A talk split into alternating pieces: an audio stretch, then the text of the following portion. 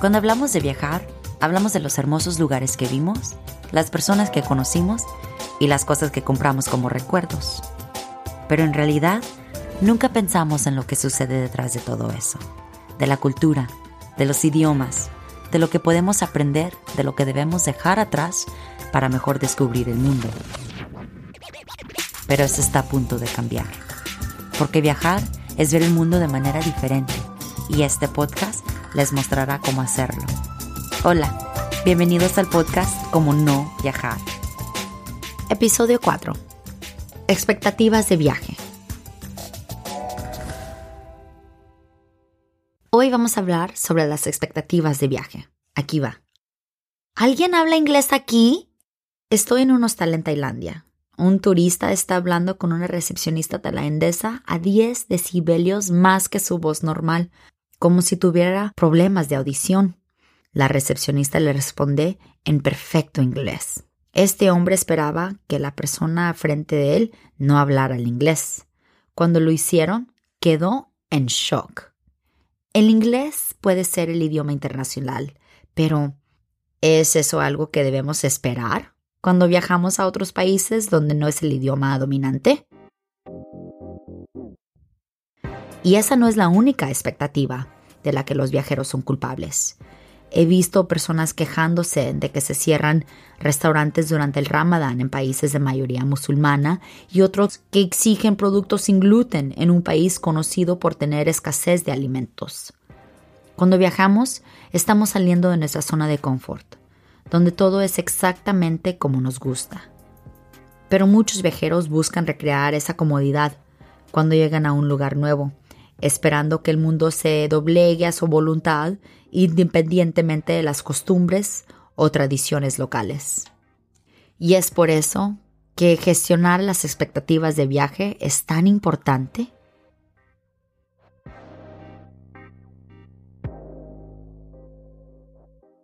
Como alguien que trabaja en el negocio de hostelería, gestionando múltiples propiedades de alquiler, me encuentro con expectativas poco realistas con bastante regularidad. Por ejemplo, recientemente interactué con una pareja de Brasil que exigió a su anfitrión un nuevo taxi con aire acondicionado en Cuba. A pesar de ser un hogar, no un servicio de taxi, el anfitrión hizo una llamada de cortesía y les ordenó un nuevo taxi. No sé si lo saben, pero Cuba ha estado bajo embargo desde los años 60 y solo tiene autos viejos. Encontrar un taxi con aire acondicionado es complicado, por decirlo menos. Para el anfitrión, un automóvil de los años 70 era lo suficiente nuevo para él. Pero en lugar de estar agradecidos por el viaje, los invitados escribieron una crítica mordaz de 800 palabras de la propiedad de alquiler del anfitrión por no pedir el taxi con aire acondicionado de sus sueños. También hubo una pareja estadounidense que se quedó en una granja y luego les canceló rápidamente su reserva y exigió un reembolso porque encontraron moscas en su habitación. Moscas. ¿Pensaron que vivir en una granja venía sin ningún tipo de insectos o animales? También una vez fui un testigo de un colapso absoluto cuando un hombre australiano se negó a usar un baño en Cluquillas en Myanmar. Exigió un inodoro sentado, completo con papel higiénico. Realmente me preguntó si sabía dónde viajaba antes de llegar ahí. ¿Ven el problema de gestionar las expectativas aquí? Establecer un estándar sobre qué esperar según su destinación es increíblemente importante, no solo para la paz mental del viajero, sino para mantener un nivel de respeto por la tierra en la que viaja y a las personas con las que interactúa. Gestionar las propias expectativas también significa estar abierto al aprendizaje en lugar de imponer, edificante en lugar de opresor, y ser útil en lugar de hiriente. Aquí es donde entra en juego el relativismo cultural. El relativismo cultural es el concepto de que la cultura de una persona, creencias, valores y prácticas se entiende mejor en función de la propia cultura de esa persona en lugar de ser juzgado según los criterios de otra. Básicamente, para las personas que creen o viven según el relativismo cultural, cada cultura es igual, por lo que ninguna cultura es mejor que la de cualquier otra. Lo opuesto al relativismo cultural es el etnocentrismo, que básicamente coloca una jerarquía en la cultura al juzgar otra cultura basada en preconceptos que se encuentran en los valores y estándares de la propia cultura, especialmente con respecto al idioma, el comportamiento y las culturas y la religión. El hombre que exige que se le hable inglés, el hombre horrorizado ante la idea de usar un baño en cluquillas, la persona que se siente ofendida por situaciones políticas o prácticas religiones están practicando etnocentrismo. Por supuesto, la mayoría de las personas están cambiando constantemente entre los dos sin darse cuenta, especialmente viajeros. Echemos un vistazo a la costumbre de quitarse los zapatos en la casa en Hawái. Los zapatos rastrean la suciedad en el hogar y el hogar es un espacio sagrado para la limpieza. Entonces, ¿qué sucede cuando los estudiantes universitarios de los Estados Unidos continentales vienen a Hawái y se emparejan con estudiantes de Hawái y no se quitan los zapatos? Eso es algo muy importante en Hawái. Tal vez porque una gran parte de nosotros somos asiáticos, pero es algo enorme. Incluso en los dormitorios de las universidades, los locales no querrán estar en una habitación con alguien del continente porque sienten que están siendo irrespetuosos si entran a la casa con los zapatos puestos. Simplemente los locales son demasiado educados y tímidos para decir, oye, tienes que quitarte los zapatos antes de entrar a la casa. Y luego la gente del continente dirá, bueno, ¿por qué tengo que quitarme los zapatos cuando entro a la casa? La sensibilidad cultural es tan importante que hay cursos de negocios completos que se enseñan en esto. Por ejemplo, los alemanes son directos con sus negocios, mientras que los italianos pueden disfrutar de construir una relación fuera del negocio de antemano.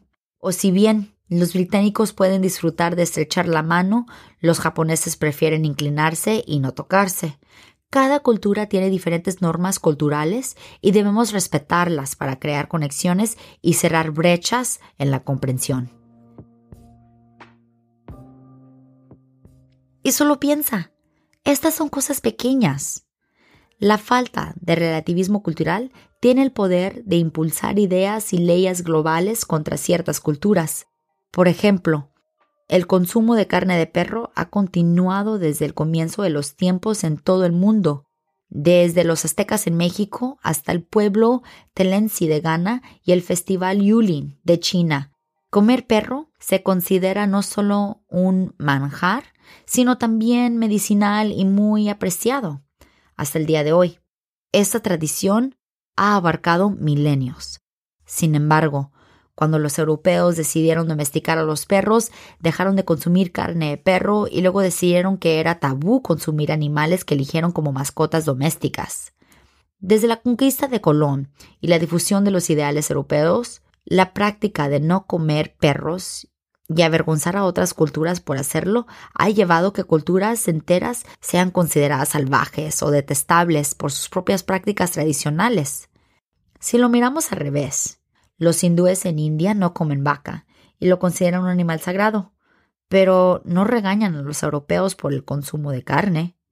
El etnocentrismo puede ser problemático y colocar una jerarquía y un valor de culturas enteras basadas en percepciones culturales. Es por eso que gestionar nuestras expectativas es de mayor importancia cuando se trata del poder y el privilegio que tenemos de juzgar las prácticas culturales de otras personas. Cuando no nos acercamos a los viajes con una comprensión de la sensibilidad cultural y el relativismo cultural, nos cerramos en la conexión con otras culturas. Si no se arreglan las expectativas de antemano, no solo van a estar decepcionados, pero también van a difundir esa decepción a todos a sus alrededor. Entonces, antes de ir a cualquier parte, investigue un poco no es responsabilidad de la otra cultura brindarle una educación completa. Entiende cuáles son sus normas culturales e investiga su situación política y económica. Y si termina en una situación que no esperaba, recuerde manejar sus expectativas. No estás en casa, así que no esperes que sea tu hogar y no traigas tus hábitos opresivos contigo. Si te equivocas, todo bien. Acércate con humildad. Reconozca su error y agradeceles por la educación. Abrazar lo nuevo, lo desconocido, lo extraño es realmente un regalo. Esta educación es uno de los grandes privilegios que una persona puede tener. Entonces, por el amor a los viajes, abrázalo.